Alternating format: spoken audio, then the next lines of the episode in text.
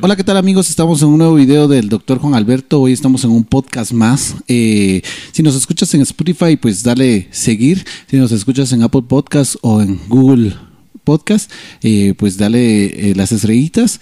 Y si estás en YouTube, es nuestra plataforma, suscríbete por favor, dale like y pues dale a las notificaciones para que se te avise. Hoy tenemos un personaje importante, tenemos al ingeniero César Samuel Quemé eh, ¿Cómo se encuentra, ingeniero César Quemé? Y cuéntenos de usted. Bueno, pues en primer lugar, gracias por la invitación y, hacia el día de hoy por, por, para poder venir aquí a eh, poder platicar sobre un tema de suma importancia, que es la seguridad alimentaria y nutricional, tanto a nivel departamental como nacional. Y como bien decía el doctor Juan Alberto, mi nombre es César Quemé y actualmente soy el delegado departamental de la Secretaría de Seguridad Alimentaria y Nutricional, CESAN, en el departamento de Quetzaltenango. Entonces estamos acá el día de hoy para poder exponer algunos temas de suma importancia y que, pues, que ustedes como eh, espectadores y como ciudadanos también puedan también conocer sobre el rol propiamente de la Secretaría y asimismo sobre las acciones que se están realizando e implementando en este, en este tiempo.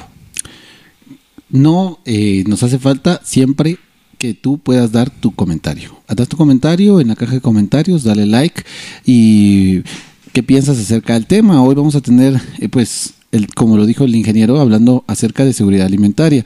Y en los últimos momentos hemos estado viendo que fue la inauguración de la gran jornada por la nutrición, que meses atrás había iniciado y en algunos lugares habían habido varias jornadas, pero hoy se inicia con algo diferente, hoy se inicia con un barrido eh, para la detección de nuevos casos de desnutrición crónica y aguda, eh, para poder tamizarlos y poder dar ayudas y poder eh, detectar estos, estos este tipo de pacientes.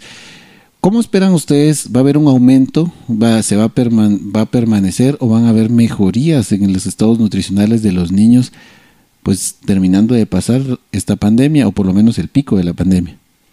Bueno, en primer lugar, eh, pues es la Gran Cruzada Nacional por la Nutrición, que es la estrategia de gobierno actual 2020-2024, la cual fue impulsada y lanzada eh, hace unos meses pero por la misma situación de la pandemia no se había, no se había podido darle seguimiento a esta, a esta estrategia. Sin embargo, las autoridades, desde la presidencia hasta la secretaría, eh, pues se ha decidido poder empezarle a darle seguimiento a esta estrategia y tal es el caso, como decía el doctor Juan Alberto, eh, se va a realizar con una búsqueda activa de casos eh, de desnutrición aguda, la cual no está dentro de la estrategia, pero sin embargo, como Secretaría de Seguridad Alimentaria y Nutricional en su rol en el artículo número 20 y la naturaleza de la CESAN es poder crear estrategias para poder y reducir la desnutrición crónica y asimismo la, desnutrición aguda. Es aquí donde nace una estrategia para la búsqueda activa de casos como CESAN, pues nos toca a nosotros implementarla, poder planificar toda, todo lo que es la coordinación, articulación y, asimismo la planificación técnica para que esto se diera. En este sentido, eh, se han priorizado definitivamente a nivel de de, estrategia, porque si ya ahí va incluido la estrategia, nueve, perdón, diez departamentos y dentro de estos diez departamentos está incluido el departamento de Quetzaltenango y sus nueve municipios eh, priorizados. Entonces es aquí donde se empieza a realizar todo ese análisis para poder evaluar y determinar eh, qué municipios vamos a, poder eh, empezar a trabajar para la búsqueda activa de casos y tal fue pues se hizo el análisis con el ministerio juntamente con el ministerio de salud y asistencia social para poder eh, determinar qué municipios vamos a, trabajarlo. Es aquí donde determinamos donde haya menos cantidad de casos de COVID-19. Sabemos bien de que estamos en un momento crítico en esta pandemia donde pues, se, están arriesgando diferentes eh, actores y diferentes personas para poder hacer este barrido nutricional o esta búsqueda activa de casos, pero sí hemos empezado a realizarlo en, este, en el departamento de Quetzaltenango a partir del día lunes, en el municipio de Cajolá, en el municipio de Huitán y en el municipio de Génova, Costa Cuca. Nosotros el panorama que vemos es eh, que definitivamente hay un aumento de y va a haber un aumento de casos de desnutrición aguda. Esto se debe a la falta de acceso y disponibilidad alimentaria por la, el déficit de, empleo, por la pérdida de empleo de muchos agricultores. Eh, es aquí donde realmente ya las personas dejan de tener una disponibilidad de alimentos, un acceso a los alimentos por la falta de trabajo. Entonces definitivamente va a haber un aumento en los casos de desnutrición aguda. El objetivo es, es poder detectar estos casos para poder prevenir la desnutrición crónica. Entonces, eh, Todavía no hay una proyección establecida de cuántos casos habrán, pero por lo menos aquí a unos dos meses nosotros vamos a tener ya un, dato específico y analizarlo en una mesa departamental eh, y asimismo posteriormente en una mesa técnica a nivel nacional para determinar las acciones que se van a seguir. Me llama mucho la atención las cosas que pues nos, nos dice y creo que para que todos los que miran el canal de YouTube, la CESAN, el, eh, que es el es el encargado de la, vigilancia de la nutrición en Guatemala, eh, es, un, es un ente que es fiscalizador, no tanto como ejecutador, porque muchas personas piensan en algún momento que, pues, ¿qué va a hacer la CESAN? ¿Cuáles son las acciones que va a implementar la CESAN? Y recordemos que la desnutrición es algo que es global, algo que tiene múltiples factores. Tiene tanto factores eh, económicos, que esto lo mira el Ministerio de el MIDES, el Ministerio de Desarrollo.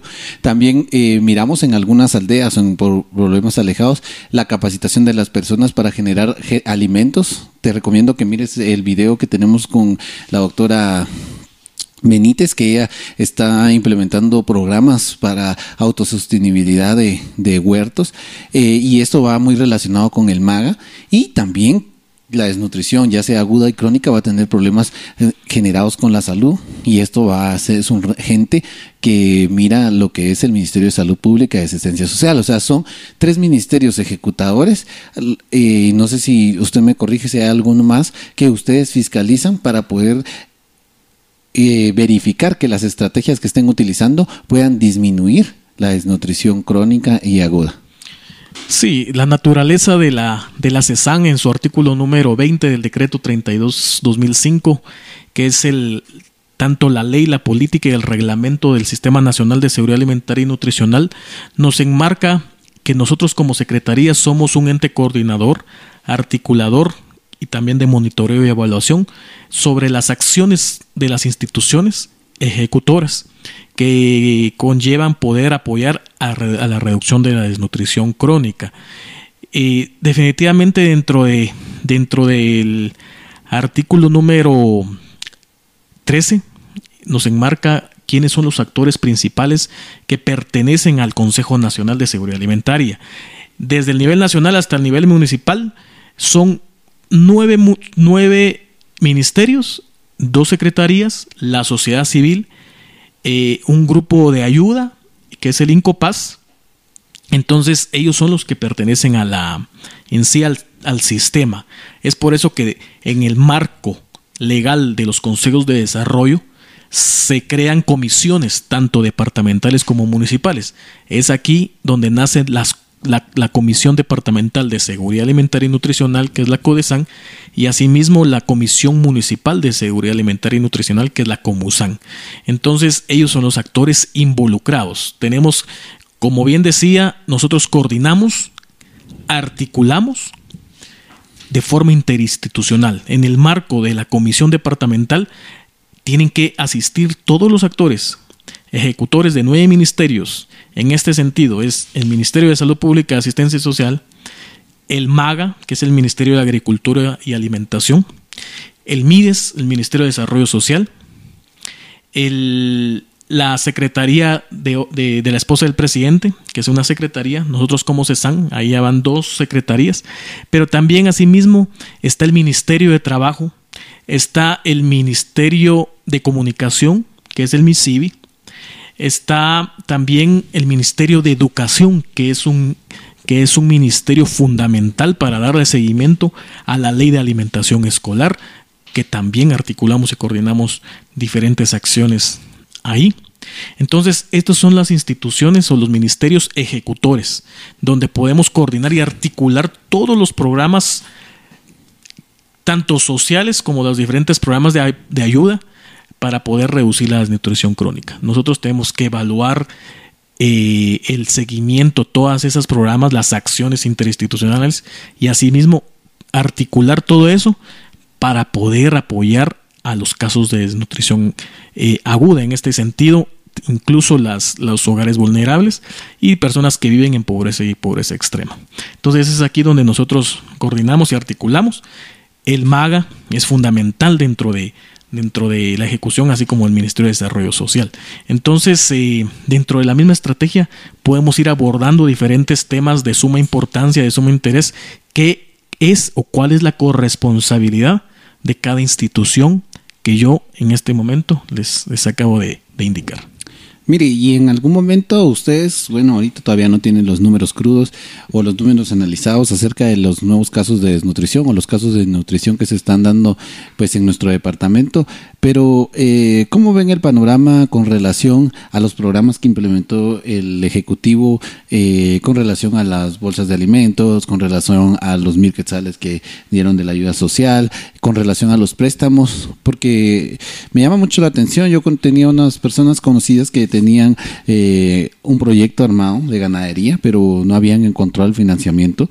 Y con todo esto que está pasando, pues eh, con los préstamos que, dio el Estado en el en el crédito hipotecario nacional, en el CHN e incluso eh, ahora en Ban Rural y en algunos otros bancos. Este, estaba escuchando que también la cooperativa Salcaja iba a estar implementando, lograron encontrar el financiamiento para empezar este negocio y pues eh, algo que ya tenía un, un, año estar buscando el financiamiento y empezando a trabajar lento, ahorita con estos préstamos se manifestó también en algunas comunidades como en Cajolá, Cabricán, he visto que la ayuda de los mil quetzales está llegando incluso a algunas tiendas donde les dan un, como un código y las personas pueden llegar a comprar sin retirar el dinero porque a veces no hay un cajero o a veces no hay una caja rural cerca y dan el código y la, y la tienda le va y le va descontando de los mil quetzales que le ayudó las cosas que ellos vayan comprando comprando. Y eso me llama mucho la atención de que eh, pueda ser algo bueno. Hay muchas personas que se quejan que no les ha llegado o que les ha llegado la ayuda a personas que no necesitaban,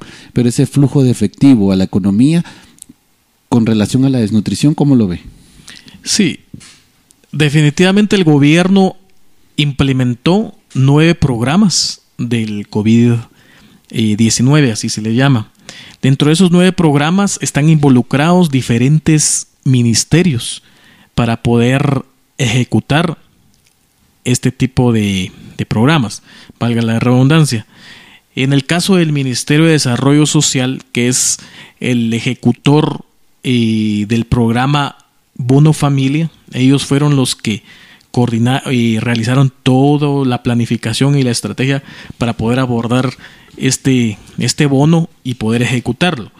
Y, y asimismo y en base al decreto 12-2020, que es la gestión de asistencia alimentaria, nosotros como CESAN a nivel nacional en el marco de la, del Plan Nacional de Respuesta PNR, y que nosotros como Secretaría nos compete la gestión de asistencia alimentaria. Y en coordinación con las demás instituciones se, aborda, se abordó también ese tema y, ese, y, ese, y esa planificación esa estrategia donde el Ministerio del Desarrollo Social va a ejecutar 350 millones de quetzales para el área urbana y el MAGA va a ejecutar los otros 350 millones para el área rural, haciendo un total de 700 millones para la asistencia alimentaria. Así podemos ir hablando de diferentes programas que, que le competen a otras instituciones por haberla y poderlas ejecutar y poder eh, contar con su propio manual de normas y procedimientos para poder ejecutar. Pero usted cree que eso va a ayudar a que pues los desnutridos se mantengan o mejoren. Yo les digo, yo tengo la oportunidad de ver eh, algún seguimiento nutricional que han dado en algunos eh, pues en municipios de Quetzaltenango y ellos han estado luchando ah, con los, los pacientes eh, desnutridos, han estado buscando ayuda de, de, algunas ONGs o algo para mantenerlos y han logrado sacar algunos en plena pandemia y ha disminuido. Obviamente ahorita con el barrido nutricional, pues eh, vamos a ver que hay algunos que, que van a necesitar e incluso es posible que los que ya estaban registrados disminuyan. ¿Pero usted cree que estos programas tuvieron un impacto en la desnutrición?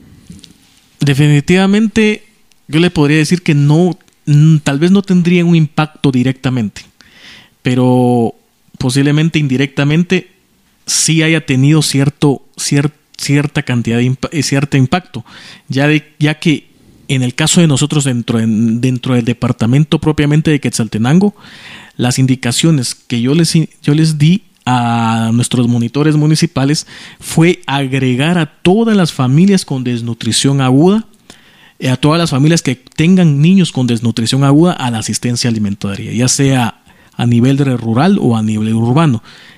Todas las 314 familias que o casos de desnutrición aguda están agregadas a estos listados. Lamentablemente no podíamos hacer la inclusión de diferentes personas que también viven en pobreza porque estas personas están recibiendo ya un bono, un bono familia. No podrían repetir dos veces una doble ayuda. Entonces, eh, es ahí donde se hubo el atraso. Sin embargo, yo le podría decir que sí se va a apoyar con asistencia alimentaria a los casos con desnutrición aguda, pero sin embargo no, no va a tener un impacto como tal. ¿Por qué razón? Porque ellos únicamente van a recibir un solo programa social, una sola ayuda, una única ayuda, en el caso de la asistencia alimentaria. Sin embargo, es ahí donde nosotros aprovechamos para poder darle también otro apoyo correspondiente que, que, se ha gestionado también por medio de, la Comusan en algunos municipios para entregarle incluso aparte de esa asistencia alimentaria que, que, se le va a entregar al gobierno, poderle entregar otro, otro tipo de asistencia alimentaria gestionados, eh, podría ser por alguna organización no gubernamental o alguna municipalidad. El impacto no es mucho, pero sin embargo se está trabajando no solamente en asistencia alimentaria en estos programas, eh, pero también se está dando seguimiento a estos casos con los programas que cuentan con el Ministerio de Salud Pública Asistencia Social. Entonces yo les podría decir que no tuvo un impacto como tal, como tal, pero sí se les hay un cierto cierto apoyo para estas familias que definitivamente no se le puede dar a, eh, mensualmente esta asistencia alimentaria. Pero sin embargo sí es para un mes y es para cinco personas por familia. Sí, llama mucho la atención ya que cuando hablamos de desnutrición, para los que nos están oyendo, eh, coméntanos, en, eh, dale y suscríbete al canal, no olvides suscribirte al canal y comentarnos si ha llegado la ayuda eh, a ti, a algún programa o has visto alguna familia vulnerable que ha llegado al programa, estos programas para ti. Eh, me llama la atención, ya que para los que nos están viendo, la desnutrición pues se divide en dos, desnutrición primaria y desnutrición secundaria. La desnutrición primaria es por falta de acceso a la alimentación, que es un gran porcentaje de nuestra población que tiene no solo poco acceso a los alimentos, sino que culturalmente están acostumbradas a poca proteína o alguna proteína vegetal y no tanto proteína animal.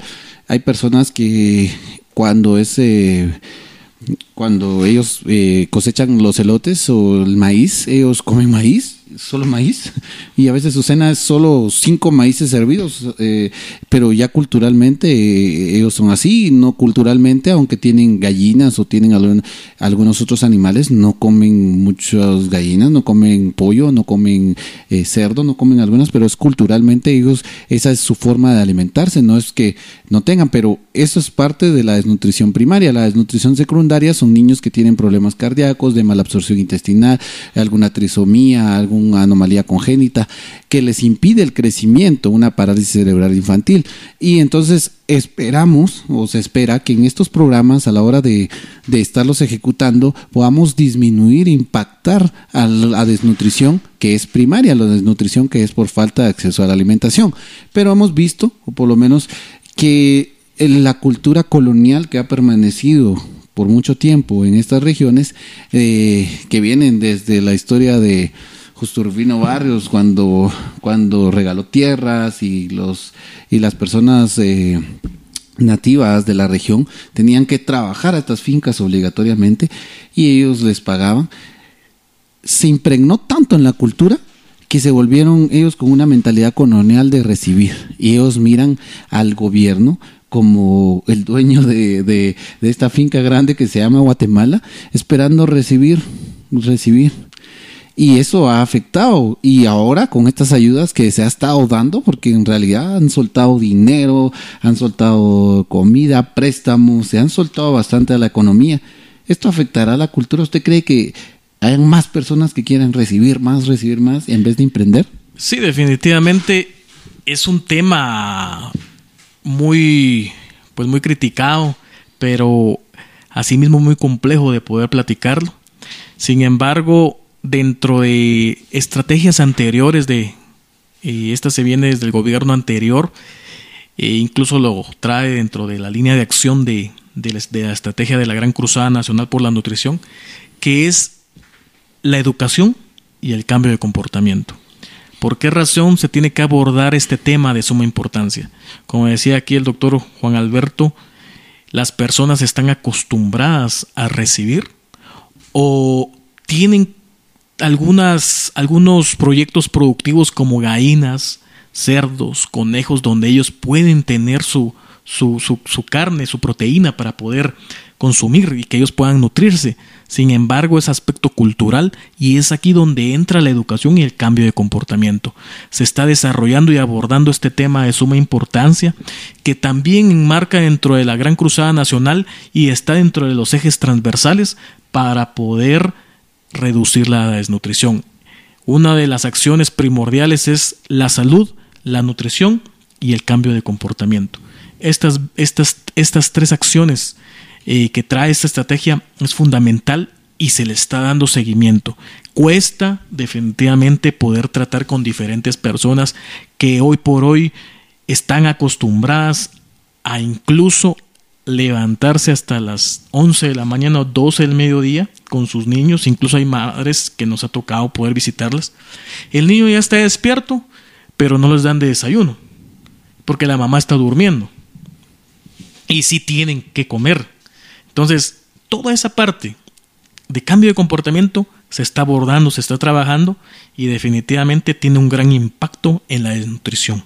Entonces, debemos darle seguimiento a esto, sí. No solamente, hay varios factores y no solamente es el factor de pobreza o pobreza extrema, sino es el factor cultural.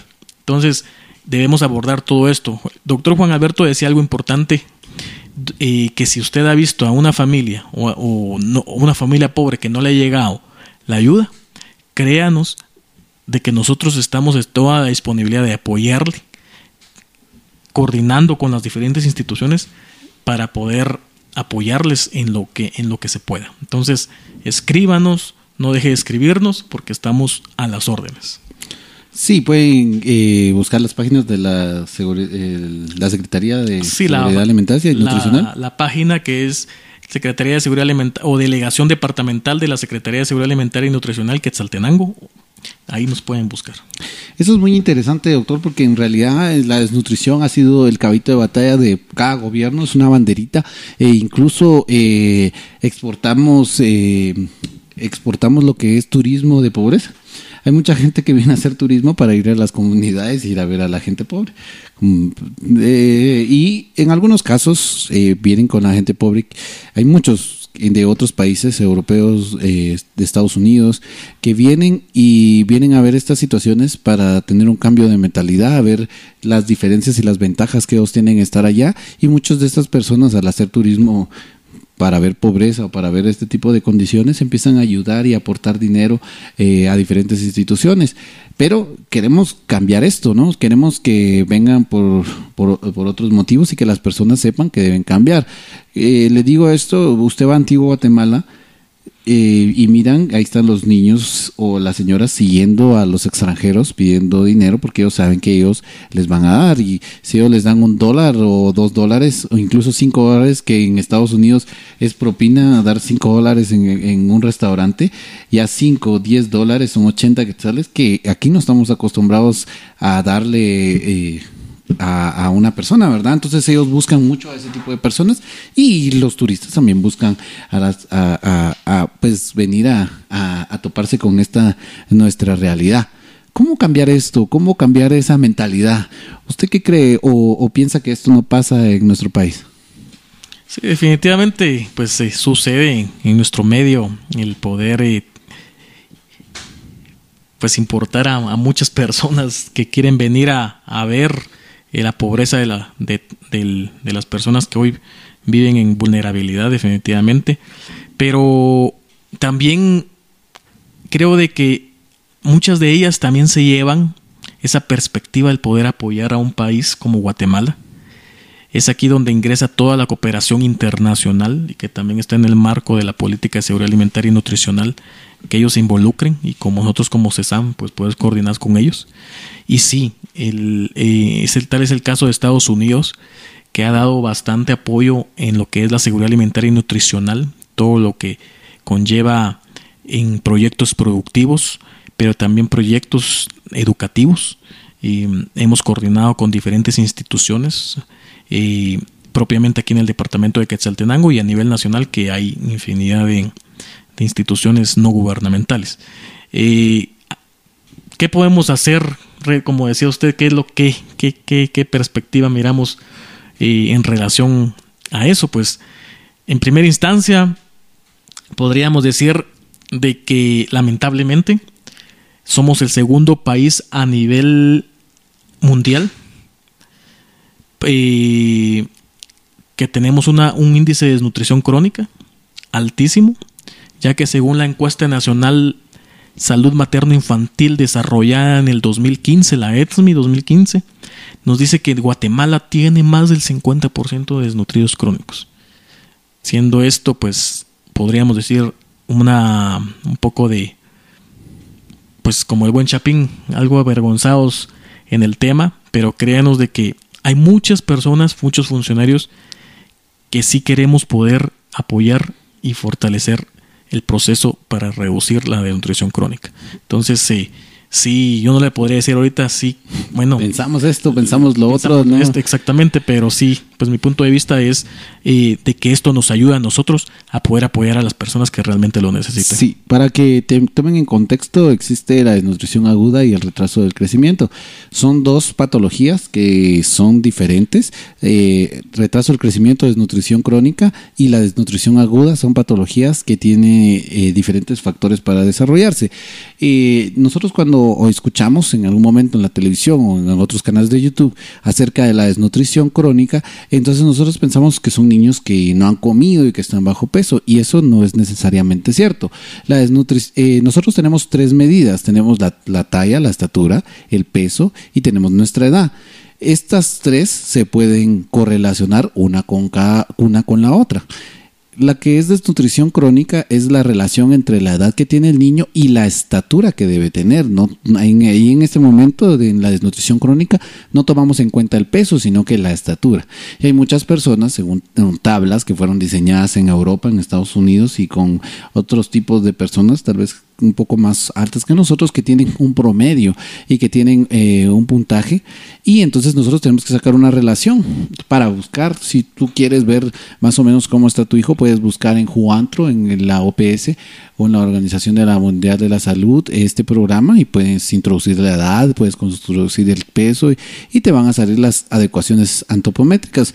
Vamos a tener un video más adelante explicando bien esto, es un poco complejo, eh, pero quiero decirte que eso es que el niño no ha crecido bien desde su nacimiento hasta la edad que nosotros lo vemos. Para nosotros poder componer esto, para poderlo mejorar, es como generacional, porque la estatura perdida que el niño ya tuvo, esa no se va a recuperar. Para nosotros disminuir la desnutrición crónica tenemos que empezar más o menos como lo que llamaban la ventana de los mil días, que de todos modos se ha tomado lo mismo, solo que le han cambiado el nombre, desde el control prenatal, desde evitar el crecimiento, el retraso del crecimiento intrauterino y ir dándole el seguimiento al niño, por lo menos unos siete años, que crezca. Y en las niñas puede ser un poco más, porque las niñas entre los 8 y los 12 años dan un cambio de tamaño eh, abismal cuando es la primera etapa de Tanner. Vamos a hacer un video de esto también para ampliárselos porque es algo muy complejo. Y aparte la desnutrición aguda, que ahí sí es el peso que tiene el niño según la estatura que tiene. Y entonces según la estatura que el niño tiene, el peso no le alcanza. Entonces ahí está en una desnutrición aguda. Y esta puede tener múltiples factores y múltiples enfermedades, desde bajarle las defensas y esto. ¿Por qué se ha tomado como índice la desnutrición crónica? Se ha tomado Porque para disminuir la desnutrición crónica, como bien lo decía aquí el ingeniero, son múltiples factores y tienen que ser involucrados múltiples eh, ministerios y secretarías de trabajo, de educación, de desarrollo, eh, de agricultura, porque tenemos que mejorar todas las áreas alrededor de las personas para que la desnutrición crónica se evada. No es algo que pase de la noche a la mañana o que lleve 3, 4 años, puede ser que nos lleve eh, hasta 20 años ir mejorando eso, obviamente, pero tenemos que ir con unas tasas de mejoría. Ahora la pregunta es, han estado con esta, esta banderita de batalla muchos gobiernos, incluso desde la antigua presidenta Roxana Valdetti, que aparentemente está enferma en estos momentos, eh, con esto de mi y también con también con Sandra Torres. Tuvimos el Vita Cereal en algún momento tuvimos bolsas solidarias intentando disminuir esto y ahorita viene una nueva propuesta que es mi comidita si no estoy mal que es para suplementar a algunos niños y ver eh, que estén mejor. Cómo es de que esto no va a ser similar a lo de anterior qué opina usted a lo largo de muchos gobiernos se han implementado diferentes programas, tanto de asistencia alimentaria como programas de apoyo económico. Tal es el caso desde que viene el, tema de, mi familia progresa, donde se politizó y clientelizó estos programas y antes que existiera el Ministerio de Desarrollo Social, ya que el Ministerio de Desarrollo Social, que es el MIES, empezó en el 2002 en el gobierno del, del señor Otto Pérez Molina. Dentro de diferentes ministerios se han creado diferentes programas. Bien lo decía el doctor, está mi familia progresa. Se clientelizó, se politizó. No hubo realmente un impacto como tal, al contrario. Eh, el manual de normas y procedimientos en ese entonces de ese programa era de que por cada niño que naciera creo que se les daba 300 quetzales. Entonces la familia se llenaba de hijos definitivamente una barbaridad. En segunda instancia, el programa de El vaso de leche, que venía del Ministerio de Educación. Es ahí donde se abordaron diferentes temas, después que la galleta, que la refacción, etcétera, etcétera. En la refacción escolar ha venido a ayudar y la ley de refacciones escolares ha venido a, a, a, las, de algunas de las pocas leyes que han venido impulsando adecuadamente, incluso es de la misma diputada eh, Claudia eh, de la UCN, que es la que están promoviendo también ahora de la de vacunación, ¿no? Sí, y sale la ley de alimentación escolar, decreto 16-2017, donde se aprueba y por mayoría de votos, ¿verdad? En ese año, donde el objetivo es poderles brindar a, las, a los niños de primero a sexto primaria una refacción valorada en tres quetzales. Posteriormente por niño, posteriormente esto ha aumentado a cuatro quetzales, si no, mal recuerdo. Se está queriendo hacer una modificación en el Congreso actualmente donde esto aumente a 8 quetzales. Pero es aquí donde, pues definitivamente, como decía el doctor, sí, este, este, este, este programa del Ministerio de Educación ha ayudado a fortalecer a los niños que muchas veces van, sin desayunar. Bien decía de que si, un, si alguien no va nutrido y no va con el estómago lleno, no va a poder poner atención, no va a poder, poner atención en, en, la, escuela, en la clase, se va a dormir no va, no va a ser eficiente en, sus clases. Entonces, esto sí ha venido a apoyar. Pero con el tiempo, con el tiempo, estos programas también han ido, cambiando. El Ministerio de Desarrollo Social que antes era mi familia progresa, ahora es, son transferencias monetarias condicionadas, que es de salud y educación, donde si el niño no va a la escuela porque se evalúa la corresponsabilidad de educación y salud, no va a la escuela de primero a sexto primaria, se evalúa que hay un, hay un, hay un índice de menor de 80% de inasistencia.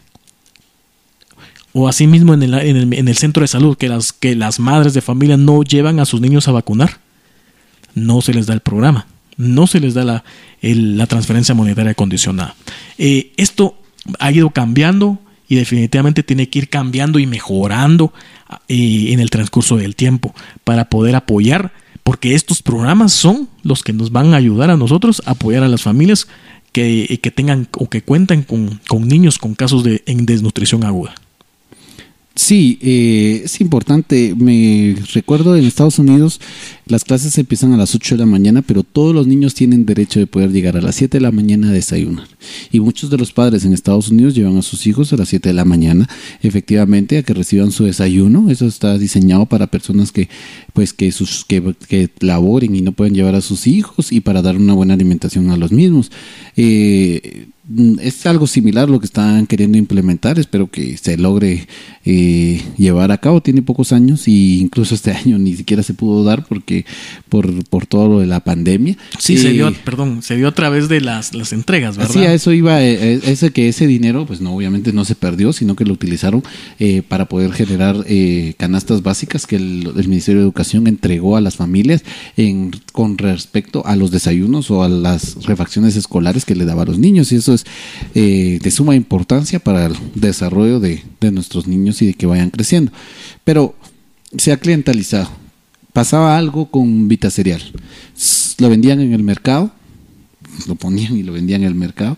Y aparte, eh, muchas familias se lo daban a sus cerdos o a sus pollos, porque decían que a sus hijos no les gustaba, que el sabor era feo, que no les llamaba la atención, y en algunos casos vimos cereal perdido en bodegas, que fue alimento para ratas, hemos estado eh, mucho, y, la última noticia que pasó en el MIDES que se encontraron cajitas de incaparina y, o productos, ajá, eh, vencidas, ¿verdad? Entonces, ¿cómo en esta nueva, porque ahorita entra la nueva etapa de lo que es mi comidita, que dicen que tiene mejor sabor, que tiene más vitaminas, que está fortalecido y que es uno de los programas que va a implementar, eh, que se va a dar seguimiento. ¿Cómo va a ser la diferencia? ¿Por qué cree, por qué cree que esta vez va, va a funcionar? Sí, se crea una comisión departamental de la ley de alimentación escolar para poder validar el menú de alimentos también se crea una a nivel nacional, pero también se tienen que crear a nivel municipal para poder contextualizar la alimentación en los diferentes municipios. Definitivamente este es un trabajo que se, tiene que realizar porque aquí en Quetzaltenango, en la cabecera departamental, no es lo mismo que decir el municipio de Cabricán. Eh, entonces, la ley enmarca que tiene que ser con pertinencia cultural. Entonces definitivamente tenemos que contextualizarlo a cada municipio, a cada departamento y a nivel nacional. Entonces se tienen que trabajar, se tienen que elaborar, los menús los realizan nutricionistas especializadas en el tema a nivel nacional y posteriormente nos lo lanzan aquí a nivel departamental para que nosotros en pleno de esa comisión lo aprobemos y asimismo a nivel municipal. Y decía algo importante, se quedan perdidas muchas cosas. Y por ejemplo, en el caso de la Conred que encontraron pues incaparina vencida, pero lo que pasa es que la encontraron porque lo compraron y ya se iba a vencer. Entonces precisamente lo encontraron, pero sin embargo, posteriormente a eso tuvieron que hacer el cambio. Entonces el proveedor vino y ya, se los cambió. No es que se haya perdido, ¿verdad? Muchas veces pues eh, ponen los medios de comunicación son muy amarillistas. Entonces, muchas veces debemos de, de, ver las fuentes y de ir indagando más sobre el tema muchas veces pues los ponen en, tela de juicio, ¿verdad? Pero es porque definitivamente no, hay gobiernos, hay muchos funcionarios que definitivamente pues eh, no han querido hacer bien las cosas, ¿verdad?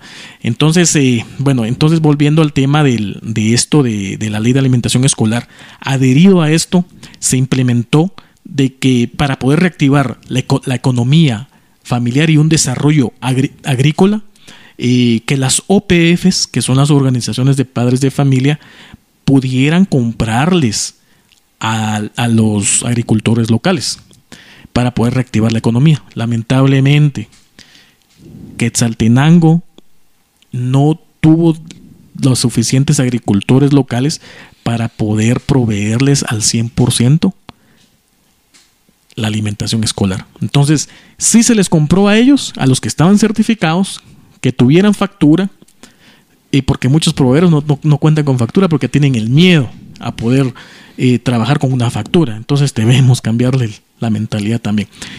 Sí, sí, hay, hay en los 24 municipios y se les ha comprado en los 24 municipios a los proveedores locales, pero no son lo suficiente para abastecer. Entonces hay que comprarles a, a, otros proveedores. Sí, definitivamente. Supongamos pasa en Quetzaltenango, que agricultores como en Almolonga, en Concepción, que exportan papa a El Salvador, eh, que exportan cebolla y que exportan verdura, que no hay, prefieren venderlo, pues, obviamente en, el, en, en la franca del en la franca del de Oriente y en Salvador que está pagando en dólares la exportación de estos productos y que en ocasiones son tres, cuatro veces más caros, mm, eh, tienen más repercusiones económicas para los agricultores venderlas en estos lugares que, que, que van a sacar que vendérselas, eh, pues así mal bien lo digamos al gobierno, que paga poco. Sí, recordemos de que existen las micro, las pequeñas y las medianas empresas.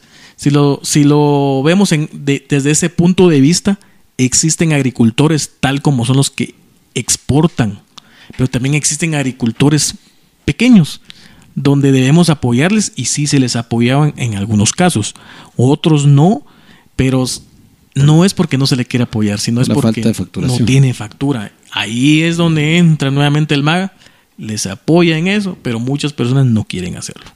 No, definitivamente no. Eh, ya es algo también que es lamentable. Eh, es cierto, muchos gobiernos han sustraído diferentes eh, cantidades extratosféricas del, del erario nacional para fines propios, pero sin embargo, eh, muchas de las personas que, que, están, muchas de las personas que están, eh, no, no facturan, no quieren, o sea, quieren proyectos, pero al usar no proyectos, no quieren facturar y agarran la banderita de excusa de que no ha habido mucha corrupción y por eso no, no quiero facturar, porque se lo van a robar. Pero en realidad mucho del dinero que se va a tomar va a ser para proyectos en su misma comunidad y para que el pues el estado pueda generar eh, pueda no aumentar la deuda externa sino que mantenerla con la recaudación eh, fiscal. Pero las personas no quieren. Cómo romper esta mentalidad de no querer eh, tener un, un comercio formal pues, sí volvemos a caer en el tema de la educación y el cambio de comportamiento de ellos. Eh, se ha trabajado y hay muchos que sí han querido pues aperturar su microempresa, pero hay muchos que no, entonces sí cuesta, pero es cultural realmente. Y otros que piensan, le hemos cambiado la mentalidad de que, de que no, que o sea, ellos van a, a vender, van a facturar, van a pagar impuestos, pero que ellos van a vender su producto ya con el agregado, ya con el impuesto agregado. Entonces eh, es ahí donde ellos dicen, van, está bien, y otros que, que se, también tienen problemas por un falta de un contador capacitado. Hay muchos factores, pero sin embargo, si queremos tener un desarrollo económico local, tenemos que cambiarle esa mentalidad a las personas. Si queremos que Guatemala salga al desarrollo, tenemos que cambiarle la mentalidad a esas personas. Si no, siempre vamos a seguir en lo mismo. Todos van a pensar que o pensamos de que pues las personas de área rural, pues como por falta de educación no, eh, no tienen los conocimientos necesarios, pero créanos de que hay personas que son muy impulsivas, son muy productivas, muy, muy visionarias y que dicen yo me lanzo y lo hago y lo han hecho. Y, y tal es el caso de un productor eh, de allá del municipio de Cabricán, donde empezó desde cero, empezó a sembrar y tenía terrenos y posteriormente a eso y se lanzó y, aperturó su, su, microempresa y ahorita es uno de los proveedores fuertes en el, en el, en el municipio y posteriormente se está ya yendo para el municipio de Huitán y está bajando porque ya no hay allá proveedores. Entonces él ya, ya hubo ahí un desarrollo económico para él. Sí, con el cambio de mentalidad. Exacto. Es lo que yo decía. Sí, es, en algún momento pueden, pudo haber habido unos casos de corrupción y eso, pero es necesario que formalicemos, que formalicemos nuestras empresas, porque a un mayor recaudación va a haber más posibilidades de hacer proyectos nuevos, ¿verdad? Y creo que se ha extendido mucho este podcast, pero muchas gracias por escucharnos. Pues eh, son temas muy eh. Pueden haber comentarios buenos, comentarios malos, pueden haber manitas de like, manitas de dislike, comentarios comenta, eres libre de comentar y de poner y expresarte de lo que tú piensas acerca de lo que hemos hablado o poner un comentario. Nos interesa saber cómo eh, ir mejorando. Eh, muchas gracias por escucharnos. No olvides suscribirte al canal. Un consejo antes de finalizar. Bueno, pues antes del consejo, pues quisiera agradecer al doctor Juan Alberto por el espacio que nos has brindado para poder platicar sobre el tema de seguridad alimentaria y nutricional, que definitivamente es un tema extenso. Bien lo decía el doctor, pues nos hemos ampliado en el tiempo y sin embargo es un tema de suma importancia poder tratarlo. Pero el consejo que le doy a cada uno de, de ustedes que nos están viendo es poder eh, indicarles o decirles de que por favor entérense bien de las cosas. Muchas veces eh, eh, satanizamos las cosas, ¿verdad? sí, o, o, hay mucho amarillismo en, las, en, en, en, las, en la prensa, ¿verdad? Entonces, poder indagarse bien de las fuentes e investigar para poder realmente tener un criterio óptimo para poder publicarlo en algún medio o alguna red social, en este caso, pues eh, ustedes pueden comentarnos ahí, ¿verdad? Eh, estamos a sus órdenes en, lo que podamos, estamos trabajando hasta, hasta donde Dios nos permita y pues seguimos adelante y que Dios los bendiga. Que pasen una, una, feliz tarde. Muchas gracias por escucharnos. Suscríbete al canal y recuerda, no estás dando compartir a las Face News, pero sí dale compartir a este video.